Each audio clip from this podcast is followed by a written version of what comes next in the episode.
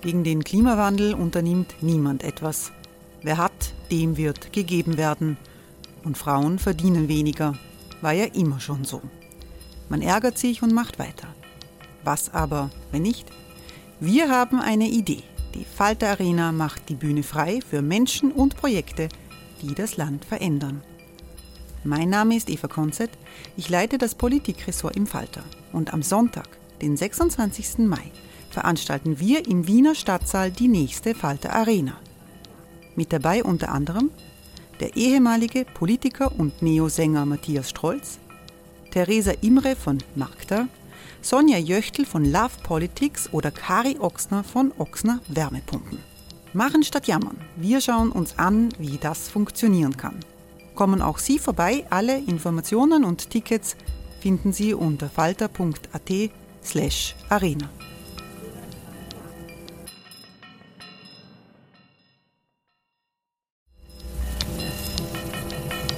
Falter-Podcasts werden durch Werbung unterstützt. Das hilft bei der Finanzierung unseres journalistischen Angebots. Hey, it's Ryan Reynolds and I'm here with Keith, co-star of my upcoming film If, only in theaters May 17th. Do you want to tell people the big news? All right, I'll do it. Sign up now and you'll get unlimited for $15 a month in six months of Paramount Plus Essential Plan on us. Mintmobile.com slash switch. Upfront payment of $45 equivalent to $15 per month. Unlimited over 40 gigabytes per month. Face lower speeds. Videos at 480p. Active Mint customers by 531.24 get six months of Paramount Plus Essential Plan. Auto renews after six months. Offer ends May 31st, 2024. Separate Paramount Plus registration required. Terms and conditions apply if rated PG.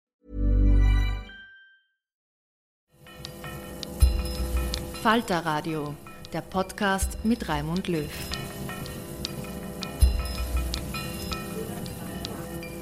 Sehr herzlich willkommen, meine Damen und Herren, im Falter Neutralität oder NATO. Das ist eine Frage, die Schweden und Finnland sehr, sehr rasch beantwortet haben nach dem Angriff Russlands auf die Ukraine. Die beiden EU-Staaten äh, verwerfen die Neutralität. Sie suchen Schutz in der transatlantischen Allianz und haben eine Beitrittserklärung in der NATO gestellt.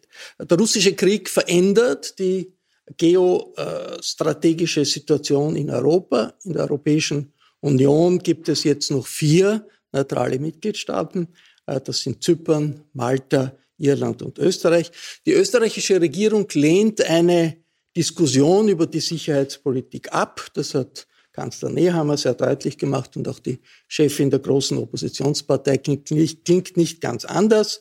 Dafür gibt es jetzt hier in der Falter-Redaktion eine hoch, einen hochkarätigen Meinungsaustausch. Diese Runde kommt aus der Redaktion der Wiener Wochenzeitung Falter. Ich begrüße sehr herzlich Generalleutnant Christian Segur-Kabaniak. Schönen guten Tag. Grüß Gott.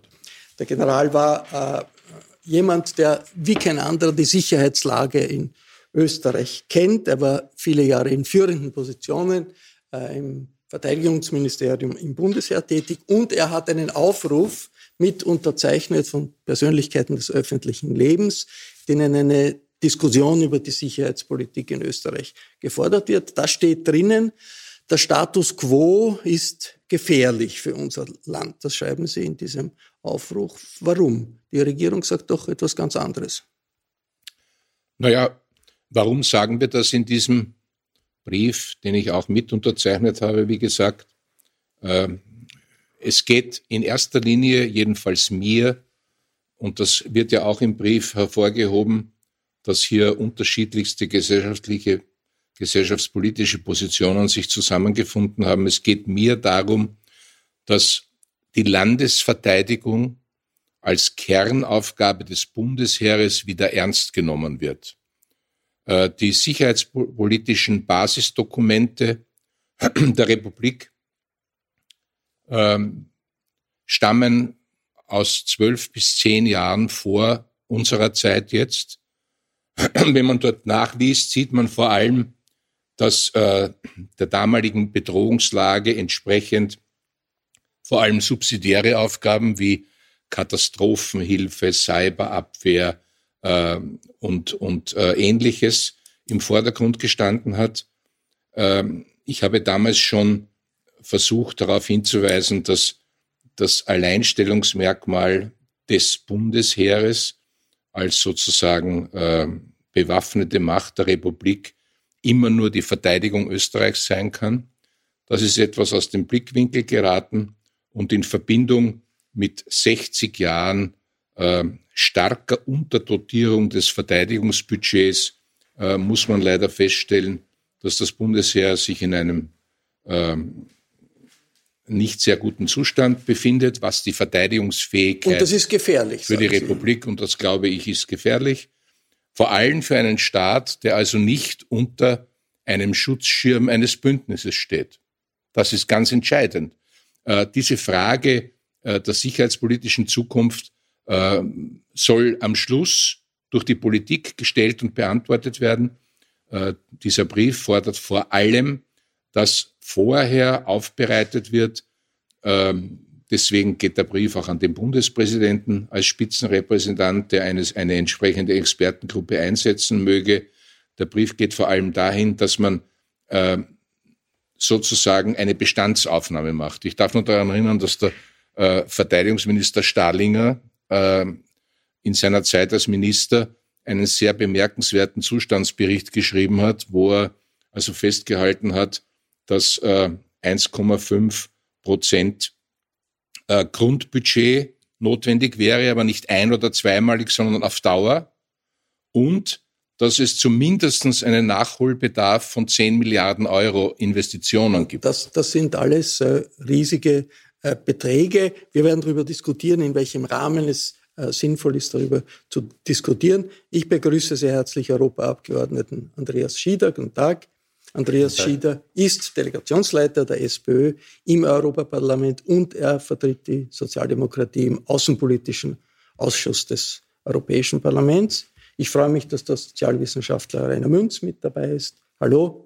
Rainer Münz hat an vielen Universitäten geforscht und gelehrt. Er war in der Europäischen Kommission tätig und ist einer der Initiatoren dieses offenen Briefes. Und ganz besonders freue ich mich, dass von den Grünen Nationalratsabgeordnete Eva Ida Cicic gekommen ist. Hallo.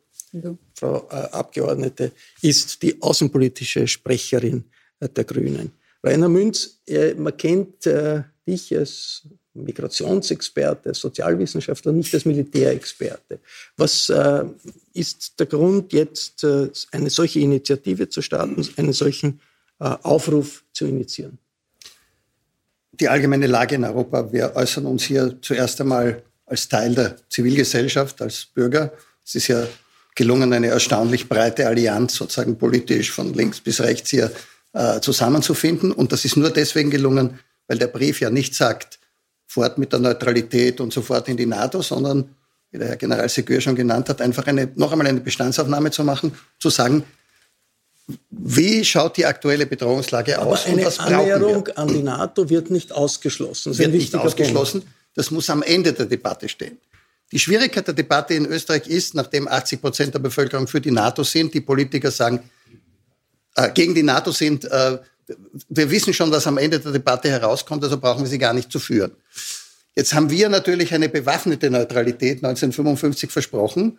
Und das zeigt ja sozusagen jedes Bild des Zustands des Bundesheeres, dass diese bewaffnete Neutralität in Wahrheit zu einer unbewaffneten geworden ist oder vielleicht immer war also ich sage jetzt nochmal Luftraumverteidigung. Wir sind praktisch nicht in der Lage, unseren Luftraum zu verteidigen. Und von NATO-Staaten umgeben zu sein, nützt beim Schutz des Luftraums zum Beispiel schon einmal gar nichts, um nur ein Beispiel zu geben. Und deswegen, ich glaube, wir brauchen eine Bestandsaufnahme, bevor wir die von der Regierung versprochenen 10 Milliarden Euro ausgeben. Weil man muss ja wissen, wofür. Und je nach Bedrohungslage müssen ja unterschiedliche Waffensysteme. Und natürlich auch je nach Allianzsituation eines Landes. Äh, Frau Abgeordnete, für eine Diskussion der Sicherheitspolitik braucht ja, muss man ja nicht um Genehmigung ansuchen, weder beim Bundespräsidenten noch beim, beim Regierungschef. Aber äh, in einer Situation, in der die Sicherheit ganz Europas gefährdet ist, auch Österreich äh, als Teil Europas ist gefährdet, äh, kann man da wirklich sagen, wir beschränken uns darauf, äh, das Militärbudget zu erhöhen. Da ist ziemlicher Konsens, aber sonst gibt es keine Konsequenzen. Also grundsätzlich denke ich, dass der Krieg äh, in der Ukraine die gesamte Sicherheitsinfrastruktur in Europa durcheinander gewirbelt hat, zumindest wenn nicht ganz zerstört hat. Und wenn der, also wenn Status quo tatsächlich jetzt bedeutet eine Diskussionsverweigerung und ein äh, sich gar nicht auf Debatten einlassen und ein sich zurücklehnen, weil wir sind ja neutral, dann kann ich das nicht gutheißen. Im Gegenteil, ich bin diejenige, auch bei den Grünen, die hier ganz klar sagt, wir müssen das debattieren. Was bedeutet es, äh, gerade jetzt durch den Krieg äh, für uns in Europa als neutraler Staat uns solidarisch zu zeigen, eine neue Sicherheitsinfrastruktur aufzubauen. Und das bedeutet aber für mich nicht zwangsläufig gleich der NATO beizutreten. Da haben wir nicht die entsprechenden Mehrheiten, weder bei der Bevölkerung aber nicht zwangsläufig heißt auch nicht ausschließen aus Ihrer Sicht. Ein ein Beitritt zu einem Militärbündnis äh, halte ich jetzt zu der gegebenen Zeit für Österreich nicht den richtigen Weg. Genauso wenig wie das Aufgeben der Neutralität jetzt plötzlich alle unsere Herausforderungen bewältigen würde. Im Gegenteil. Ich denke, wir müssen uns anschauen, was ist Fakt. Und Fakt ist, wir treten nicht der NATO bei und Fakt ist, wir sind neutral. Und was können wir mit diesen Fakten machen? Und deswegen plädiere ich A für eine Debatte, für eine grundsätzliche. Was kann unser Beitrag sein, abseits von einem Militärbündnis, auf europäischer Ebene, um eben diese Sicherheitsinfrastruktur wiederherzustellen? Und da gibt es sehr viele Möglichkeiten für Österreich, die wir bisher nicht ausgeschöpft haben. Wobei ich bin jetzt keine, die sagt, die, die sagt, das Bundesheer bräuchte in Österreich nicht auch zusätzliches Budget. Im Gegenteil, wir haben das als Grüne mit der ÖVP verhandelt. Ich habe es persönlich mit Karl Nehammer verhandelt, das Kapitel Landesverteidigung. Deswegen weiß ich, wie wir gerungen haben um genau diese Frage, wofür ist das Budget aber notwendig? Und ich halte das ein bisschen für vermessen, zu sagen, wir könnten jetzt äh, das kompensieren mit ein bisschen mehr Budget, auch mit einem konstanten Budget, äh, uns zu messen militärisch mit Frankreich oder mit Deutschland. Deswegen war immer unser grünes Plädoyer, eben zu investieren in Cyberabwehr, in Katastrophenschutz, in humanitäre Hilfe. Das heißt, in Dinge, wo Österreich Expertise hat und in Dinge, wo wir uns als neutraler Staat in einem solidarischen Europa auch entsprechend kann beteiligen das, kann. Kann man über Investitionen sinnvoll diskutieren, Herr Abgeordneter Schieder, bevor man weiß, wo man eigentlich dazugehört oder ob man irgendwo dazugehört. Ich meine, ja, Schweden, das klingt ein bisschen nach, ich weiß nicht wohin, aber ich bin schneller dort. Und äh, genau das ist das Problem, zuerst ein Geld fest, eine Geldsumme festzulegen und auch zu, damit zu vermitteln, mehr Geld fürs Bundesheer und die, die Fragestellungen sind damit beantwortet, ist falsch. Meiner Meinung nach müssen wir erstens diskutieren, auch nicht, nicht aus dieser österreichischen Perspektive, sondern was sind die wirklichen sicherheitspolitischen Herausforderungen für Europa? Was sind die globalen sicherheitspolitischen Fragestellungen, die sich äh, stellen und wie muss man darauf reagieren? Und dann, glaube ich, ist die nächste Frage für uns in Österreich, wie kann man einer verbesserten Antwort Europa auf die neuen sicherheitspolitischen Herausforderungen wo ist da unser Platz? Steht da die Neutralität im Weg oder nicht? Ich glaube, sie steht nicht im Weg, sondern die Neutralität kann weiterhin ein, ein wichtiger Beitrag, ein, Öst, ein neutrales die Österreich. Die Schweden waren anderer Meinung. Ich meine, in Schweden war die Neutralität ja, total wichtig für die Identität weiß. des Landes, über 200 Jahre länger als in Österreich. Und trotzdem hat die schwedische Sozialdemokratie gesagt, in der jetzigen Situation müssen wir das aufgeben, müssen wir ja, Schweden und Finnland sind natürlich zwei spannende Beispiele, aber die natürlich aus deren geografischer Lage zu beantworten sind. Äh, Finnland hat 1400 Kilometer Landgrenze mit Russland. Schweden hat ebenfalls Grenze mit Russland und hat ja in dem Ukraine-Krieg auch schon bemerkt, dass, glaube ich, nach ein, zwei Wochen russische Kampfjets über schwedisches Hoheitsgebiet geflogen sind. Das heißt, da stellen sich sicherheitspolitisch andere Herausforderungen, die wurden in Schweden halt mit dieser, mit dem NATO-Beitritt beantwortet. Da könnte man eine eigene Sendung quasi darüber machen, wie, warum in Skandinavien das so beantwortet ist. Ich würde sagen, für, für Österreich. Und in Österreich ist tabu. Die schwedische nein, Sozialdemokratie war immer ein, ein, Be ein Beispiel für, für ja, Österreich. Ja, nein, ich finde gar nichts ist tabu. Aber aus meiner Sicht ist es, äh, wäre es nicht richtig, jetzt aus, von der Neutralität abzugehen, sondern ich glaube, sie ist weiterhin ein wichtiges sicherheitspolitisches Instrument. Und wir müssen uns stellen, welche Fragen. Und da kommt, um das auch mal klar zu sagen, äh, Sicherheitspolitik und Verteidigung und, und militärische Fragen sind eigentlich ja nur die letzte Antwort auf einer ganz großen Frage, nämlich welche Außenpolitik machen wir? Wo engagieren wir uns auf der Welt? Und das muss Europa stärker beantworten. Aber Österreich hat ja angefangen und hat gesagt, gut, es gibt eher ein bisschen Außenpolitik in Europa, daher quasi beschränkt man sich in Österreich, dass man eigentlich Hausmaster für internationale Konferenzen geworden ist. Das wird nicht reichen. Herr General, die Sicherheitsgefahr für die europäische Sicherheit ist klar. Für das gesagt, also steht alles am Kopf in Europa. Jetzt für Österreich. Wo ist daraus abgeleitet, aus Ihrer Sicht, wie ist die Bedro Bedrohungs-, die Gefährdungssituation für Österreich? Wie hat sich das geändert seit dem 24. Februar? Ich glaube, ich möchte zunächst noch einmal ganz kurz re reflektieren auf das, was der Herr Abgeordnete gesagt hat. Ähm, ich bin völlig bei Ihnen. Mit dem einen Unterschied, dass ich nur fordere, dass die Neutralität auch gewisse Pflichten mit sich bringt. Absolut. Das ist in Österreich in den letzten 60 Jahren mit dem Gerede von der aktiven Neutralitätspolitik völlig zugedeckt worden. Und das hat in den jetzigen deplorablen Zustand des Bundesheeres geführt. Das muss schon einmal festgehalten werden. Ich bin in erster Linie dafür, ohne irgendwelche Schielen auf NATO oder sonstige Bündnisverpflichtungen, dass wir das Bundesheer in die Lage versetzen, wieder Österreich verteidigen zu können. Und das muss möglich sein. Und kann es das? Ich meine, die Schweden, die haben eine viel bessere Armee und die sagen, nein, wir können unser Land nicht verteidigen allein. Ich darf nur darauf hinweisen, dass wir äh, bei den Gesprächen in Moskau vor dem Staatsvertrag uns äh, mit den Sowjetrussen darauf geeinigt haben, dass wir eine Neutralität nach Schweizer Muster eingehen.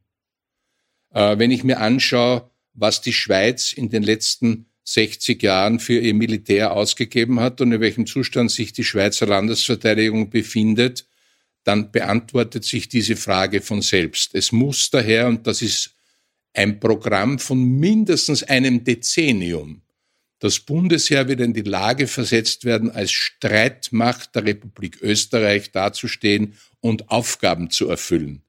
Die Aufgaben sind natürlich von der Politik zu äh, entsprechend zu dominieren und auch zu deklarieren, aber es, es kann nicht sein, dass wir so weitermachen, wie es bisher war. Das würde ich für einen groben und gefährlichen Fehler halten. Frau Abgeordnete, eine Streitmacht der Republik Österreich. Ich meine, ist das möglich in einer Situation, wo es äh, die NATO in Wirklichkeit die Verteidigungsallianz Europas ist?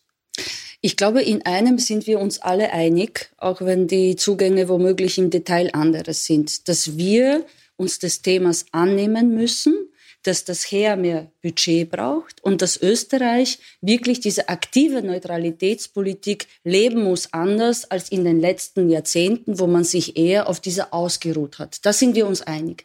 Die Frage ist, wie gewichten wir das jetzt? Ja? NATO, wie gesagt, sagen wir auch alle, kommt jetzt nicht in Frage. Das heißt, als neutraler Staat innerhalb einer Solidargemeinschaft, einer europäischen, bin ich der Meinung, dass wir uns mit den europäischen Partnern in erster Linie absprechen müssen, wer welche Spezialaufgaben übernehmen kann. Niemand von uns geht ja davon aus, dass ausschließlich Österreich oder das Hoheitsgebiet von Österreich angegriffen wird. Wir sind von NATO-Staaten umgeben, sondern wenn, dann ist Europa gefragt. Und wir als Teil von Europa müssen uns die Frage stellen, was ist unser Beitrag zu Sicherheit Europas? Und da gebe ich Kollegen Schieder vollkommen recht. Was wir auch verabsäumt haben in den letzten Jahren, Jahrzehnten, ist zu überlegen, was heißt gemeinsame Außen- und Sicherheits- und Verteidigungspolitik? Und wie ist das auch abgekoppelt vom Militärbündnis NATO? Wir bedauern ja immer wieder, dass die NATO so im Vordergrund steht. Aber das hat ja einen guten Grund. Ohne die NATO wäre ja zumindest die letzten 30 Jahre seit 89 die Sicherheit in Europa schlicht nicht garantiert gewesen. Das muss man sich leider eingestehen.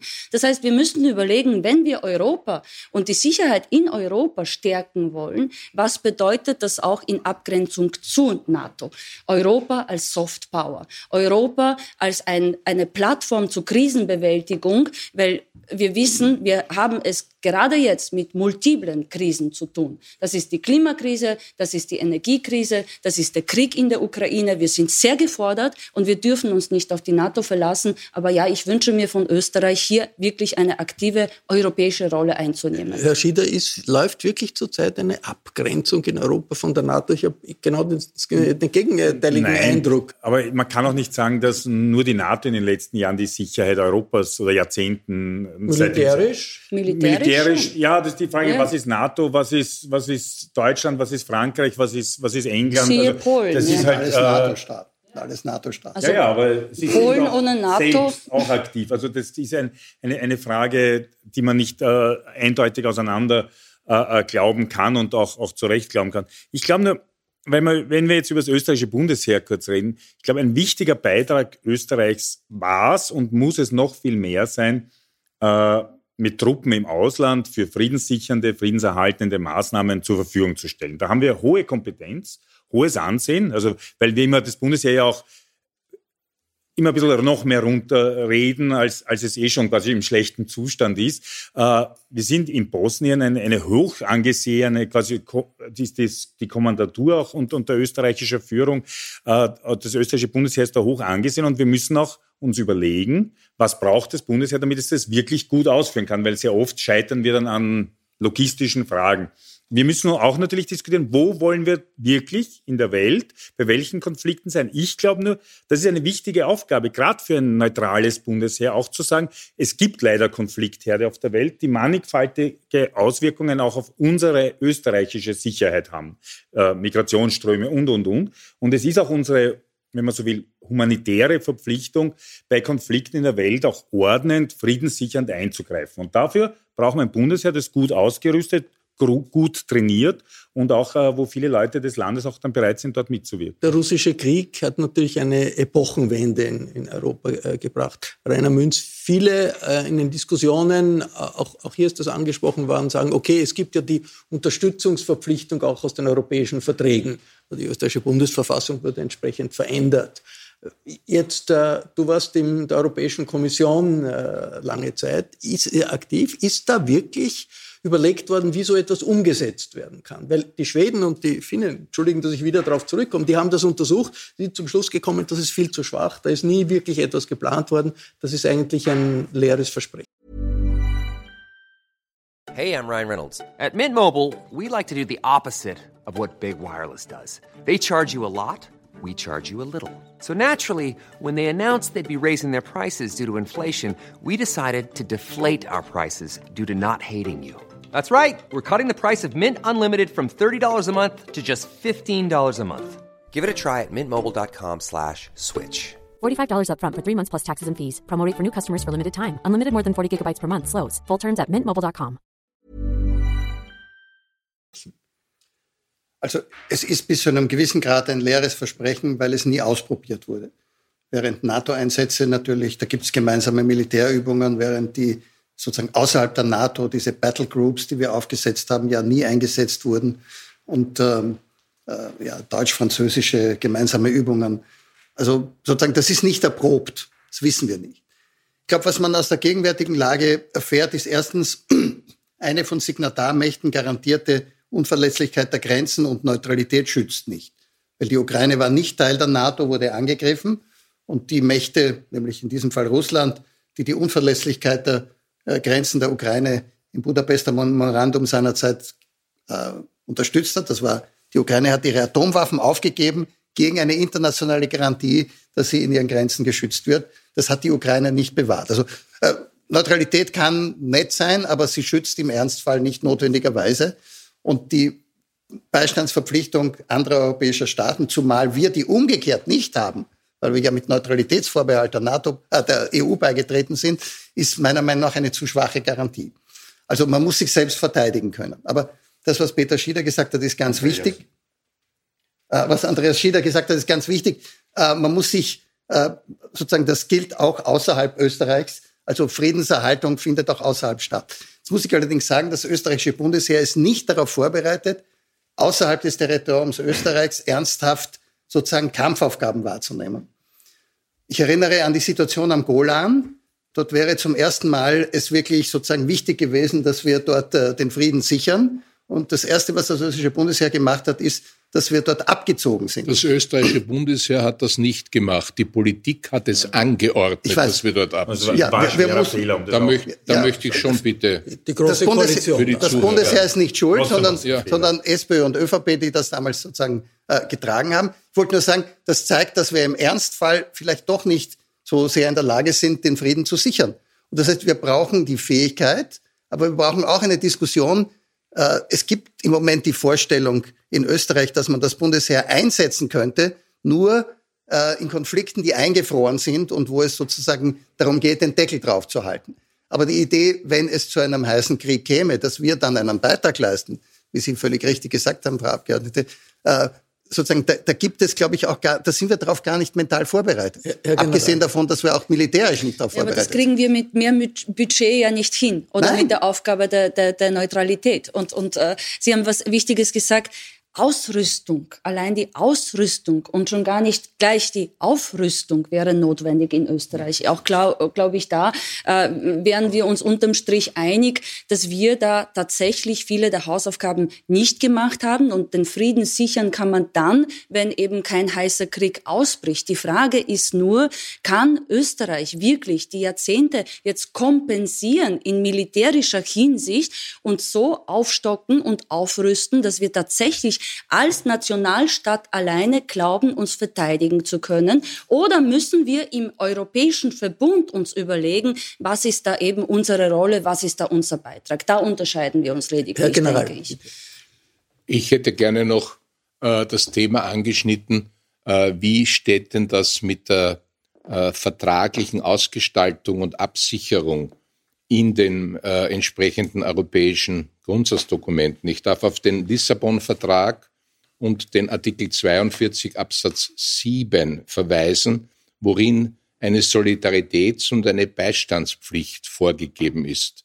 Und da gibt es die sogenannte irische Klausel, die also Länder mit einem anderen sicherheitspolitischen Konzept, das wird umschrieben, äh, die Möglichkeit bietet, hier also äh, bei der Solidaritäts- und Beistandsverpflichtung eben einen anderen Weg einzuschlagen. Das heißt, äh, Österreich hat, das möchte ich auch erwähnen, äh, diese aus dem Lissabon-Vertrag ergebenen, sich ergebenden Verpflichtungen für Österreich in einem eigenen Artikel 23j der Bundesverfassung hineingeschrieben.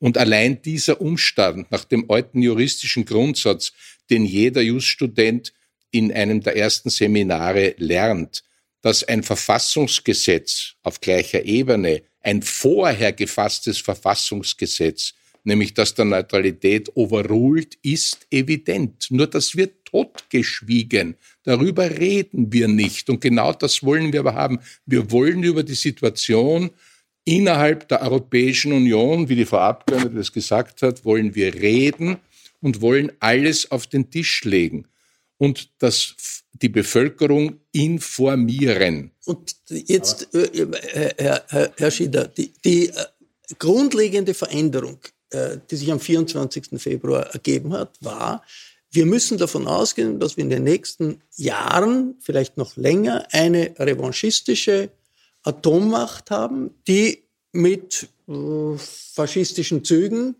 und bereit ist, Kriege zu führen wirft das eigentlich nicht alles über den Haufen, was wir so an bisherigen Überlegungen in Sachen Neutralität und wie wichtig jetzt der Golan war und wie wichtig Kosovo und so weiter ist? Ja, absolut wirft es über den Haufen. Nämlich es wirft ein Grundprinzip der Nachkriegsordnung über den Haufen, nämlich dass äh, in, in sehr langwierigen, mühsamen, oft äh, Faden und, und manchmal auch äh, quasi wo man die, die, die Geduld schon verloren hat, diplomatischen und, und Konferenzprozessen eigentlich die globale große Sicherheit geregelt war. Und das, der Tabubruch äh, Wladimir Putin ist, dass er wieder zu einem Angriffskrieg nach altem Stil auch zurückgekehrt ist. Was nicht heißt, dass auch davor schon auch die USA manchmal und, und andere Weltmächte natürlich in gewissen Bereichen auch nicht nur, wenn man so will, friedenserhaltend und völkerrechtskonform äh, agiert haben. Aber in dem Ausmaß ist es der Tabu Bruch, der wieder da ist. Es ist wieder der Landkrieg, der brutale Krieg mit Kriegsverbrechen, mit jungen Burmen, die bewusst unter Alkohol gesetzt werden, weil sie gar nicht wissen, wo sie eigentlich unterwegs sind, vom, vom, vom, äh, von Putins Generälen und, und, und. Also all diesen wirklich äh, schrecklichen Erscheinungsformen äh, des Kriegs ist zurück. Aber in Wahrheit braucht man nicht so überrascht sein. Es gab den Angriff auf die Krim, und es gibt seit langem Desinformations- und auch Destabilisierungsangriffe, auch von Russland ausgehend, auch von China ausgehend, äh, auch von den USA äh, in manchen Bereichen. Äh, wenn wir warum warum erwähnen Sie die immer im, im, sozusagen in einem? Das ist doch Na, weil, ich eines, weil ich auf einen Punkt raus will, dass natürlich die globalen Großen äh, quasi gewisse Interessen verteidigen, aber dass besonders äh, in der Außenpolitik Russlands und Chinas sich in den letzten 10, 15 Jahren was massiv verändert hat. Sie ist aggressiver geworden und sie scheint in dieser Aggression auch vor militärischer Aggression, jetzt Russland einmal, nicht zurückzuschreiten. Und bei, bei China äh, gibt es ja auch schon viele Militärmanöver, die es vor 20 Jahren nicht gegeben hat.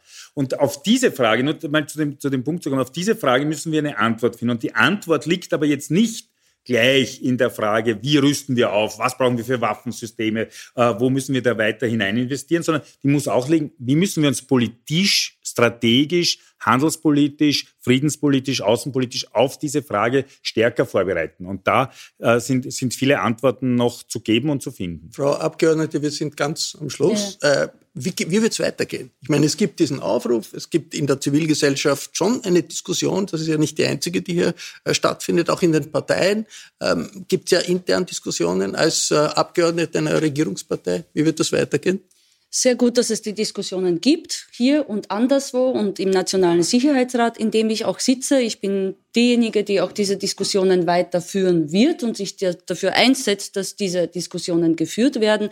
Die Frage für mich ist aber, Wann kommen wir zu einem Schluss? Weil diskutieren ist wichtig. Die Frage ist aber, haben wir noch Zeit dafür?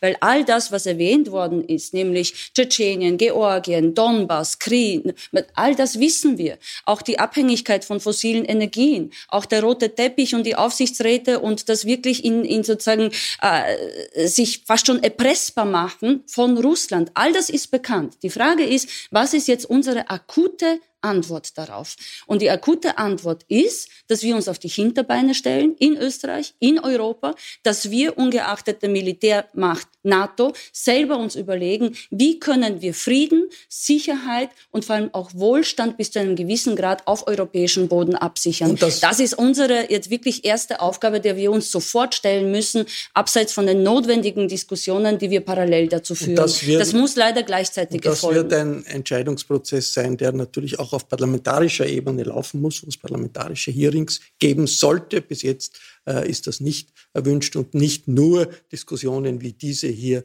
in Redaktionen, aber die sind wichtig und die werden vielleicht auch die Politiker äh, ein bisschen dazu bringen, sich diesen Fragen zu stellen. Das war eine Runde zur, äh, zu den Folgen des Ukraine-Krieges für die österreichische Sicherheit und die österreichische Sicherheitspolitik. Ich bedanke mich sehr herzlich bei den Teilnehmern, der Teilnehmerin hier am Tisch. Danke für Ihr Interesse. Bis zur nächsten Sendung.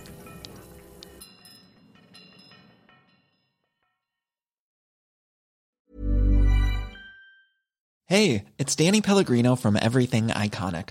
Ready to upgrade your style game without blowing your budget? Check out Quince. They've got all the good stuff shirts and polos, activewear, and fine leather goods, all at 50 to 80% less than other high end brands. And the best part? They're all about safe, ethical, and responsible manufacturing. Get that luxury vibe without the luxury price tag. Hit up quince.com slash upgrade for free shipping and 365 day returns on your next order. That's quince.com slash upgrade.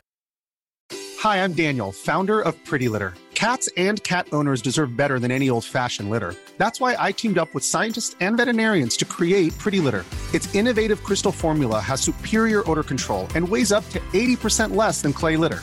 Pretty Litter even monitors health by changing colors to help detect early signs of potential illness. It's the world's smartest kitty litter.